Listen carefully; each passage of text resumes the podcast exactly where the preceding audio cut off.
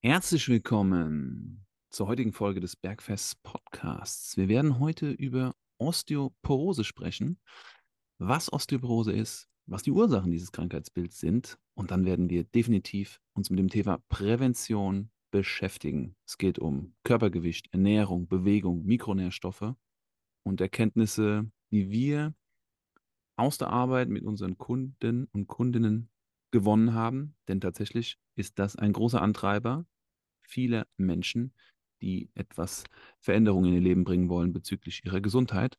Und dafür freue ich mich, dass ihr heute dabei seid. Und natürlich freue ich mich auch, dass Philipp aus Darmstadt dabei ist. Hi Philipp, mein Lieber. Servus Marco. Cheers. Cheers.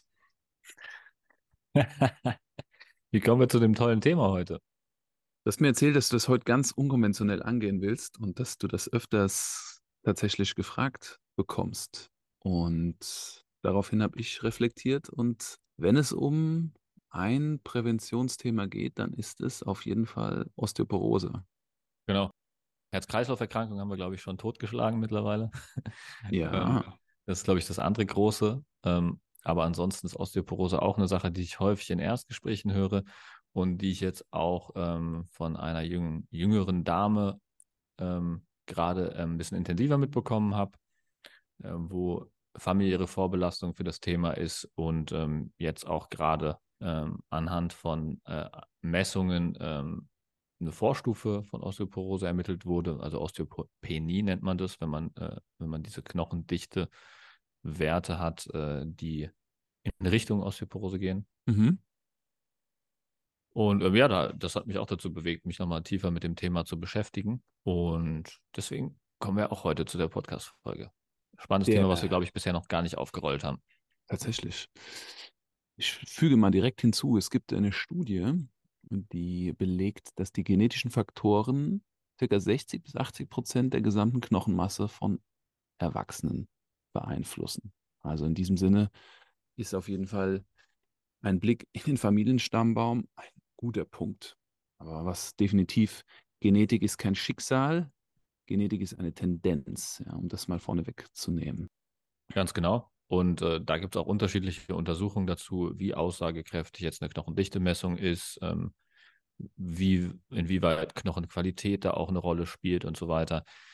Ich glaube, da müssen wir heute gar nicht im Detail so tief drauf eingehen. Ähm, was ich aber wesentlich interessanter fand, wo man relativ schnell drauf stößt, ist, ähm, was den größten Einfluss auf Osteoporose hat, ist ähm, unabhängig von der ähm, Knochendichte jetzt erstmal oder Knochenstabilität oder ähm, ob man jetzt Osteoporose hat oder nicht, ähm, ist auf jeden Fall das Sturzrisiko. Sehr valider Punkt, auf den wir gleich eingehen wollen. Mhm. Lass uns kurz nochmal diejenigen abholen, die mit dem Thema nicht so viel Kontakt hatten. Osteoporose ist eine Erkrankung des Skelettsystems. Was passiert bei dieser Erkrankung?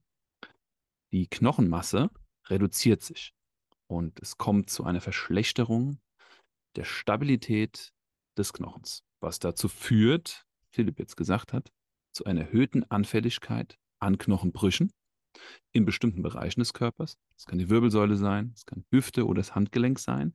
Und es passiert ja nicht einfach so. Es gibt Krankheiten, da kann das so passieren, aber es ist nicht bei Osteoporose der Fall. Aber was passiert, wenn wir Osteoporose haben und wir stürzen? Dann Brechen wir uns was. Und also zumindest das ist, würde ich sagen, schon so die größte Angst, die man mit dieser Diagnose Osteoporose hat, dass man einfach, wenn man ähm, sich irgendwie, wenn man stürzt, wenn man irgendeinen Impact auf die Knochen hat, dass man dann sich schneller was bricht als gewöhnlich. Das ist, glaube ich, die größte Sorge dabei. Wie kommt es zu Osteoporose? Wir haben ja verschiedene Faktoren, die wir später auch dann praktisch präventiv abhaken. Also Mikronährstoffversorgung ist ein großes Thema, weil man natürlich erstmal die entsprechenden Mikronährstoffe braucht, um Knorpel ähm, zu erhalten, äh, Knorpel sage ich jetzt schon, ähm, um Knochen zu erhalten. Calcium und Vitamin D sind zwei ganz große Punkte, die wir später ansprechen werden. Richtig.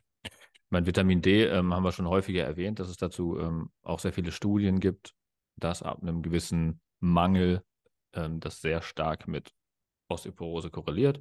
Deswegen da ganz wichtig zu verstehen, ähm, dass ein niedriger Osteoporose äh, ein niedriger Vitamin D-Spiegel auf jeden Fall einen starken Einfluss auf oder eine starke Begünstigung von Osteoporose mit sich bringt. Großer weiterer Punkt ist Inaktivität. Inaktivität, weniger Bewegung führt auch nicht nur zu weniger Anpassungen in der Skelettmuskulatur, sondern auch zu weniger Anpassungen in der Knochendichte.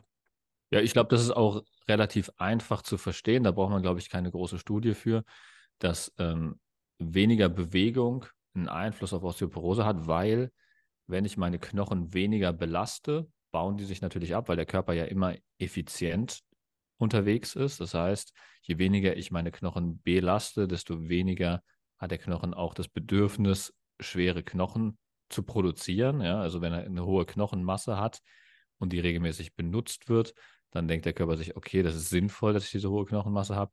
Wenn der Körper weniger belastet wird, dann denkt der Körper sich natürlich, warum soll ich unnötig Knochenmasse mit mir rumtragen, ähm, wenn ich sie eh nicht benötige. Ne? Wenn ich es auch mhm. mit weniger Knochenmasse äh, Masse getan ist, meinen, meinen Alltag zu bewältigen. Deswegen, das ist, glaube ich, sehr, sehr intuitiv und sehr einfach zu verstehen, warum der Körper das so macht. Zurück zu Mineralien. Welche Rolle spielt Vitamin D? Vitamin D ist dafür da, dass wir das Kalzium, was wir durch die Lebensmittel aufnehmen, aufnehmen können. Also der Darm ist dann sozusagen der, die, die, die, die Plattform, auf der der von außen zugeführte Nährstoff praktisch in den Körper eingespeist wird. Und Vitamin D ist entscheidend für die Aufnahme von Kalzium. So. Wie wir schon öfters erwähnt haben, sind die Mehrheit der Menschen, die wir betreuen dürfen, haben einen starken Vitamin D-Mangel. So. Ja, jetzt passend zur Jahreszeit auch, ne? Also Oktober fängt so langsam an, dass die Sonne einfach nicht mehr ausreichend verfügbar ist, nicht mehr ausreichend stark ist vom UV-Faktor her, um ausreichend Vitamin D zu produzieren in Deutschland. Das heißt, äh, hier sollten wir spätestens anfangen, Vitamin D zu supplementieren oder Urlaub in der Sonne zu buchen. Mhm. Ich glaube, Vitamin D-Supplementierung ist das Einfachere und äh, das muss einem klar sein, dass man da bis April nächsten Jahres jetzt äh, erstmal sich in diesem Fenster bewegt, wo in Deutschland einfach nicht genug Vitamin D produziert werden kann. Ja.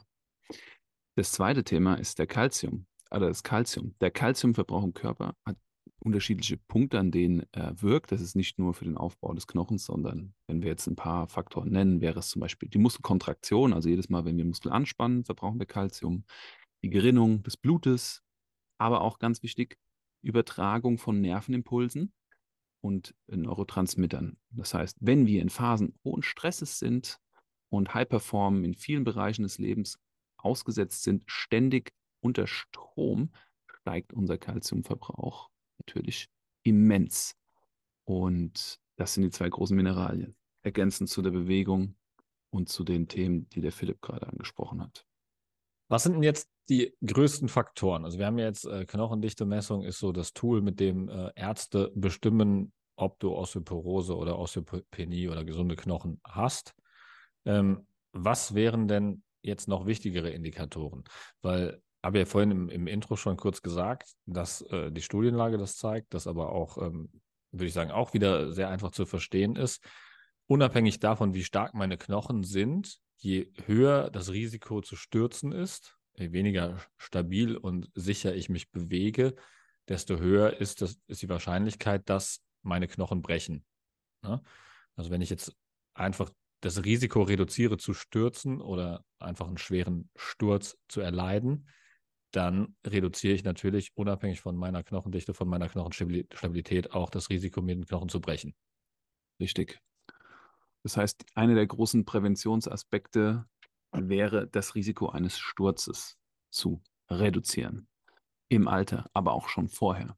Im Alter, wenn wir Osteoporose haben und stürzen, würde dann das Risiko steigen, dass wir uns was brechen, weil die Knochen ja tendenziell fragiler sind und weniger dicht sind. Und würden wir generell den Sturz vermeiden, würden wir das Brechen des Knochens auch vermeiden. Das heißt ja nicht, dass der Knochen bricht, wenn jemand Osteoporose hat im Sitzen, aber das Risiko steigt, dass er dann bricht, wenn es ein Trauma oder ein Impact gibt. Also ist hier doch fast der größere Meilenstein, den wir heute in der Sendung vermitteln wollen, neben den anderen auf jeden Fall die Bewegung. Ja, richtig. Und es gibt zwei super Indikatoren, ähm, wie hoch das die Wahrscheinlichkeit oder wie hoch das Risiko ist, ähm, zu stürzen oder sich einen Knochen bei einem Sturz zu brechen. Und äh, das ist zum einen wie schnell kann ich im hohen Alter oder im höheren Alter gehen? Ja, also wie sicher bin ich auf meinen Beinen unterwegs? Wie schnell kann ich gehen? Das ist ein äh, einfacher Indikator. Das heißt, wenn man immer äh, langsamer beim Gehen wird, dann ist das ein klarer Indikator dafür, dass ich mich in eine falsche Richtung bewege oder in eine ungünstige Richtung diesbezüglich bewege. Und der zweite Punkt ist, wie gut kann ich vom Boden aufstehen ohne zur Hilfenahme von Händen? Also ich setze mich auf den Boden und versuche einfach mich in den Stand zu begeben, ohne mich irgendwo abzustützen. Und im Prinzip ist es ja so, man, man versucht sich irgendwie auf die Füße zu drehen, macht dann eine tiefe Kniebeuge, wenn man es so will. Und ja. ähm, das sind zwei super Indikatoren, um halt einfach mal für sich selber funktionell zu testen, wie gefährdet bin ich denn aktuell. Es ist ganz klar, wenn wir eine unvorhergesehene Situation erzeugen, wie es beim Sturz passiert oder in einem Alltag passieren kann, wenn wir ausrutschen, müssen wir eine gewisse Agilität mitbringen, um das abzufangen, um uns in Sicherheit zu bringen. So, wenn in einer normalen Situation keine Gangsicherheit gewährleistet ist, beziehungsweise die Grundmotorik des sich Aufrichtens schon problematisch ist, dann ist davon auszugehen, dass in einem unvorhergesehenen Ereignis, wie gerade geschildert, es zu einer Verletzung kommen kann. Wie wäre denn hier der Ansatz im Krafttraining, um das zu gewährleisten, dass das nicht passiert? Dass wir aka einen sicheren Gang haben und keine Probleme haben, uns aufzurichten. Be bevor wir ähm, darauf eingehen, wie wir das angehen würden, Marco, ähm, du hattest mal in einer vorigen Podcast-Folge erzählt, also in einer älteren Podcast-Folge irgendwann, und ich glaube, du hast es eben im Vorgespräch auch nochmal erwähnt, du warst früher während deines Sportstudiums, glaube ich, mal beteiligt oder du, du hast zumindest Kontakt gehabt mit so einer ähm, Sturzpräventionsgruppe, genau für diesen Bereich, ne? Ja, richtig. Gute, gute Erinnerung. Was möchtest du davon wissen? Ich möchte wissen, also was war da generell das Setup, ähm, welche Leute mhm. haben da teilgenommen und äh, was haben die gemacht? Es war sehr spannend, weil uns hat es immer ein bisschen gestört, weil wir wollten in den Kraftraum und die waren noch im Kraftraum. Also das war unsere Trainingszeit und die waren dort und haben trainiert und haben gesagt, hey Leute, jetzt, sind wir, jetzt sind wir aber dran und wir sind nicht fertig, wir sind hier noch am Trainieren. Und es waren dann ältere Herrschaften. Ähm, Wie alt ungefähr? Ältere, äh, 60 plus, 50 plus, mhm. 70 plus, also so, so mhm. rum, die mit ihren, ja auch modisch halt auf dem, also nicht mehr so angepasst, war halt einfach Kult. Es war einfach eine andere Generation, die da ähm, trainiert hat. Und das, äh, der Kurs hieß Sturzprävention im Alter und der wurde praktisch von der sportmedizinischen Abteilung der Uni Frankfurt geleitet, die mit diesen Menschen grundlegende Trainingsbewegungen gemacht hat, auf die wir gleich später eingehen werden. Und um das jetzt äh, alles vorwegzunehmen. Tatsache war, wenn man sich mit diesen Menschen unterhalten hat, es ging dann immer ein Semester dieser Kurs und dann kamen wieder neue Leute. Am Anfang waren alle sehr angestrengt. Schon allein der Weg runter in den Kraftraum. Die, die Sportuni Frankfurt hatte eine riesige große Treppe da runter in den Keller gehabt. Es gab noch keine Aufzüge. Die Leute müssten erst mal runter und hoch. Das war ein super spannender Indikator für diese Menschen. Am Ende dieses Kurses waren die Treppen für die kein Problem mehr. Also sowohl sich das am Geländer festhalten als auch runter und hochlaufen war ich komme die Treppen einfacher hoch und runter und ich fühle mich so sicher und oh, das fühle mich so kräftig und energiegeladen. Und das Wort sicher, finde ich, ist so ein ganz starker Indikator, dass Menschen dann auch aktiv bleiben, weil wenn sich Menschen mit ihrem Körper nicht mehr sicher fühlen, man, es kann auch jungen Menschen passieren, aus irgendwelchen Gründen, dass sie sich nicht sicher in ihrem Körper fühlen, dann äh, schränken wir uns halt ein in der ganzen Aktivität unseres Alltags. Alles wird weniger, Einkaufen wird weniger, soziale Kontakte werden weniger. Also das ist eine Abwärtsspirale. Ja. ja. Welche Übungen wurden da gemacht? Also, alle Menschen wurden an eine Kniebeuge herangeführt oder eine Kniebeugung, also einen möglichst großen Gelenkwinkel im Knie zu erzeugen. Also entweder haben die sich vom Stuhl aufsetzen und hinsetzen gemacht oder tiefer noch auf einem Medizinball hoch und runter und dann irgendwann mit, ja, mit einer Langhantel im Nacken Kniebeugen gemacht. Das war die erste große Übung. Die zweite große Übung, die die gemacht haben, war eine Last vom Boden aufzuheben. Also eine Hüftbewegung. Kreuzheben gelernt. Also wie hebe ich mit geradem Rücken, wie strecke ich meine Hüfte, wie strecke ich mich, richte ich mich auf. Das dritte große, was alle gemacht haben, war Bankdrücken. Also da lagen die dann auf der Bank und haben dann gedrückt. Es ging los mit dem Besenstiel, dann kam eine kleinere Hantel, beziehungsweise Kurzhanteln, aber am Ende war es die Langhantel, was ja auch Sinn macht. Da gehen wir gleich drauf ein, warum, wenn es um Sturzprävention geht. Und als letztes haben sie eine Isolationsübung gemacht für die Beinrückseite. Also praktisch die isolierte Bewegung des Ranziehen des Beins, des Anfersen des Beins. Ein Leg Curl. Das waren die vier, die da im Zirkel durchtrainiert haben, jeder für sich. Coaches haben zugeschaut. Und die Frage ist, warum machen wir diese Übungen? Warum machen die so viel Sinn? Mhm. Ja. ja. gehen, wir, gehen wir mal der Reihe nach durch. Also Kniebeuge haben wir, glaube ich, eben schon kurz angerissen. Geht zahlt genau auf das gleiche Konto ein, wie das, was wir vorhin mit vom Boden aufstehen ähm, drin hatten. Ne? Einfach eine gesamte Sicherheit im Unterkörper, eine, der Muskulatur, stabilisierende Muskulatur, dass man einfach diese Bewegung zwischen Stand und Boden gut kontrollieren kann. Ja? Ganz genau. Und auch das Bewegungsmuster, was bei jedem Treppengang, bei jedem Gang, bei jedem Schritt aktiviert wird. Die, die ganze Muskulatur des Unterkörpers, genau. Mhm. Dann Kreuzheben? Kreuzheben involviert mehr die Hüfte als das Knie und würde fast noch mehr mit einem Aufrichten des Körpers oder einem aufrechten Gang, ein Strecken des Rückens, ein Strecken der Hüfte ähm, übertragen werden. Und auch hier das Greifen. Ne? Wir greifen da ein Gewicht und heben das an.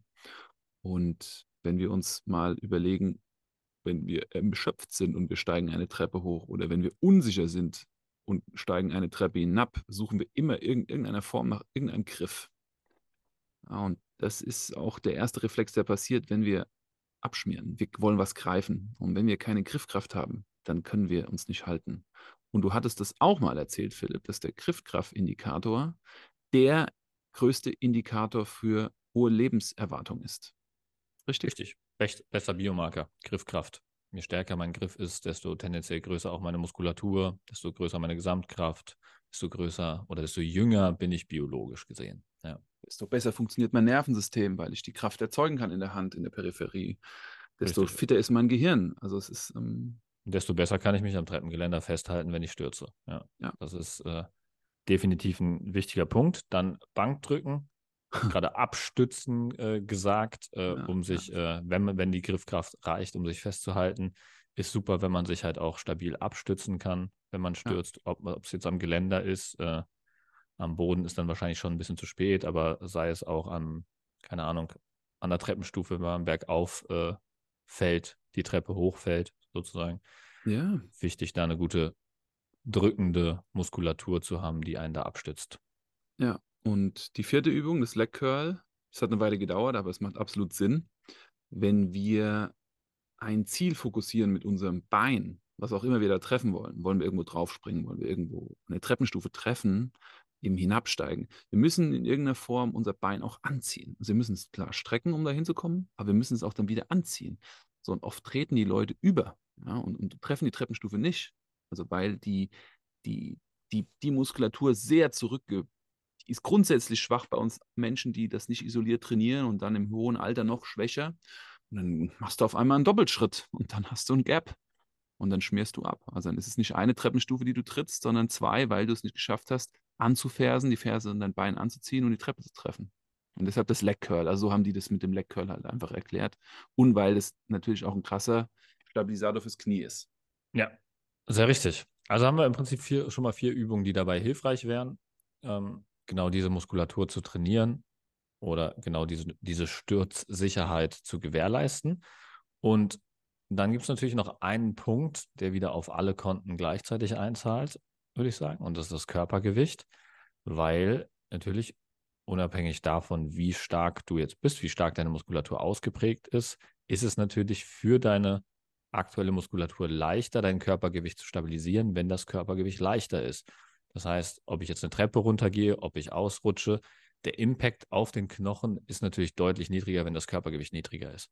Weil einfach eine geringere Masse stürzt, die sich dann auf den Knochen wirkt. Also diese, dieses Verhältnis aus Körpergewicht zu Knochenstärke ist natürlich auch ein, ein, riesiger Indikator dafür, wie wahrscheinlich ist es, sich was zu brechen.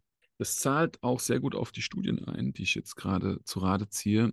Es gibt Studien, die, die das Frakturrisiko, also das Bruchrisiko äh, untersucht haben.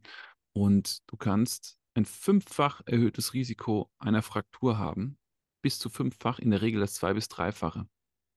So, wenn du jetzt halt mehr Körpergewicht hast und abgleitest, zum Beispiel die meisten Frakturen, die ja geschehen, sind am Handgelenk. Na klar. Weil du, wenn du dich abstützt mit deinem Handgelenk, das ist die schwächste, das ist deine Sollbruchstelle. So, wenn du jetzt mit 10 Kilo mehr auf dein Handgelenk fällst, nicht abstützt oder mit 10 Kilo weniger, natürlich klar, dass jedes Kilo das Risiko einer Fraktur in dem Bereich reduziert. Genauso wie die anderen Frakturen, die in der Wirbelsäule geschehen können oder im Oberschenkelhals. Also desto geringer das äh, Gewicht, wie Philipp sagt, desto geringer das Risiko dann wirklich dann sich was zu brechen. Richtig. Gut, also ich meine, da haben wir jetzt relativ viele Punkte erwähnt, die sinnvoll sind. Ähm, was wären denn jetzt so Guidelines, Marco? Also was kann man denn ähm, jetzt als Osteoporose-Prävention an Guidelines geben? Wie wir es ja gerade im Training gemacht haben und mit dem Körpergewicht, wäre die nächste Guideline tatsächlich noch ähm, das Thema Ernährung abzudecken. Und da würde ich kurz ausholen. Und zwar haben Frauen im höheren Alter ein viel höheres Risiko an Osteoporose zu erkranken als Männer. Warum ist das so? Es liegt an den Hormonen. Frauen verlieren in den Wechseljahren drastisch an Östrogen und Östrogen hemmt den Knochenabbau. So, Calcium ist dafür da, dass der Knochenabbau gehemmt wird. Das heißt, wir müssen stark auf das Lebensmittel Calcium achten. Das sind bestimmte Anzahl an Calcium pro Tag zu uns nehmen. Und wir sind da im Bereich von 1000 bis 1500 Milligramm täglich. Das ist bei Frauen mehr als bei Männern. Und da würden wir jetzt, Philipp, auf die, die Lebensmittelgruppen eingehen, die, die wir essen sollten. Und wir werden auch darauf eingehen, dass die Mehrheit der Menschen, die wir betreuen, einen vorprogrammierten Kalziummangel haben. Darauf werden wir auch eingehen. Und ähm, was es noch für Möglichkeiten? Ja, gut, also haben wir, haben wir im Prinzip eine Ernährung, die im besten Fall das Körpergewicht ähm, in eine gesunde Richtung bringt, dass man möglichst nah an einem ähm, idealen Körpergewicht dran ist und gleichzeitig die Nährstoffe zuführt, die helfen, den Knochenaufbau bzw. nicht den Abbau zu begünstigen. Unsere Guidelines verfolgt, die wir meistens in den Podcast-Folgen erwähnen, werdet ihr definitiv keinen Kalziummangel haben. Welche wären das, Philipp? 2 Gramm pro Kilogramm Körpergewicht an Protein, 10 Gramm pro Kilogramm Körpergewicht an Gemüse und 0,6 Gramm pro Kilogramm Körpergewicht an gesunden Fetten. Und da ist jetzt im Gemüsepunkt ist automatisch schon äh, drin, dass man viel grünes Gemüse in der Regel isst, also Brokkoli, Blattspinat und so weiter. da ist viel Kalzium drin. Und äh, wenn man jetzt viel Proteine zuführen will, dann kommt man auch meistens an Milchprodukten nicht vorbei. Kuhmilch, Joghurt, Käse. Ähm, solche Sachen haben auch viel Kalzium. Und gut, ich meine, dann kann man noch ähm, über verschiedene andere Kalziumquellen gehen, aber ich glaube, das sind schon so die, die Hauptkalziumlieferanten, würde ich sagen. Richtig. Wir haben noch Nüsse und Samen. Mhm. Wir haben verschiedene Formen des Fisches und in irgendeiner Form angereicherte pflanzliche Milchalternativen, in denen Kalzium drin ist. Erfahrungsgemäß können wir euch sagen, von 100 Prozent der Menschen, die bei uns starten, dass 80 Prozent definitiv nicht auf ihr grünes Gemüse kommen, dass circa 25 Prozent bis 50 Prozent laktoseintolerant sind und daher Milchprodukte meiden, dass ca. 25 bis 50 Prozent der Menschen vegan oder vegetarisch leben und daher Fisch- und Fleischprodukte meiden, dass ca. 25 Prozent aller Menschen Nüsse und Samen meiden, weil sie Allergien haben. Aufgepasst, das sind die Mehrheit der Leute, mit denen wir zusammenarbeiten. Weil man da noch klugscheißerisch sagen muss, Markus, sorry, dass ich hier unterbreche. Ja. Ähm, es gibt auch zum Beispiel weiße Bohnen, ähm, Tofu, solche Sachen haben dann auch wieder relativ viel Kalzium. Also darüber könntest du dann auch als Veganer wenn du darauf achtest, äh, ganz gut deinen Kalziumbedarf decken. Ne? Richtig. Und da reden wir von einer sehr bewussten Ernährungsweise. Also veganer und vegetarisch lebende Menschen ernähren sich und bewusster und achten mehr auf ihre Nährstoffe als Menschen, die das nicht tun, weil sie haben sich für eine bestimmte Form der Ernährung entschieden, aus diversen Gründen. Aber alle anderen, die das nicht gemacht haben, verpassen ihr Kalziumziel. Und wenn sie das weitermachen bis ins hohe Alter, verpassen sie es noch mehr, weil der Körper, wie gesagt, im Alter dieses Mineral noch mehr braucht und im Alter neigen wir dazu, tendenziell noch weniger zu essen und dadurch noch weniger Nährstoff zu, sich, zu uns zu führen. Und ähm, wie könnte so ein Beispieltag aussehen? Philipp und ich haben das vorhin mal kurz überlegt. Frühstück, Schale Joghurt, Handvoll Beeren, paar Mandeln rein, mittags in irgendeiner Form 100 bis 200 Gramm proteinhaltiges Lebensmittel. Das kann Fisch sein, das kann ähm, Soja sein, das kann Steak sein. Dazu eine ordentliche Handvoll Gemüse, Kleiner Snack am Nachmittag, Mandeln, Mandelmilch, kleine Pasta am Abend, Vollkorn mit Käse, Parmesan und vielleicht noch ein kleiner Snack äh, vorm Schlafengehen. Und dann habt ihr euren Kalziumgehalt gedeckt. Genau. Also das Schwierige ist dann natürlich, das gleichzeitig mit dem Körpergewicht zu kombinieren, dass man dann auch noch die Kalorien im Blick behält, dass man das Körpergewicht in die Richtung bewegt, in die es gehen sollte, dass man den zweiten Benchmark, den wir eben genannt haben, mit Körpergewicht äh, Einfluss auf Osteoporose bzw. auf Sturz oder Bruchgefahr äh, be berücksichtigen. Und ich glaube dann, wenn man noch ein progressives Krafttraining für die Muskelgruppen hinzufügt, entweder die Übung, die wir jetzt vorhin äh, aus dem Sturzpräventionskurs äh, genannt haben, was man natürlich auch machen kann, ist klassisch äh, eine 45 Grad Back Extension, wenn man im Kreuzheben noch nicht so drin ist. Ne? Ich denke mal, jede Form von äh, Split Squats oder sowas in die Richtung wären auch ganz gut äh, als Kniebeugenersatz. Und da einfach progressiv dran arbeiten, mit kleinen Progressionsschritten, Stück für Stück stärker werden in diesen Muskeln, wird auf jeden Fall helfen. Nicht nur das Sturzrisiko zu reduzieren, sondern auch die Gelenke besser zu stabilisieren, die Knochen Stück für Stück mehr zu belasten, um den Körper zu zwingen, wieder eine höhere Knochenmasse und Knochendichte aufzubauen. Und um zu betonen, warum das so wichtig ist, das Skelett enthält 99 Prozent des Kalziumspeichers des Körpers. Das heißt, wenn es von außen keine Versorgung gibt, wird sofort aus dieser Substanz Knochengewebe abgebaut. 99 Prozent des Kalziumspeichers sind im Skelett.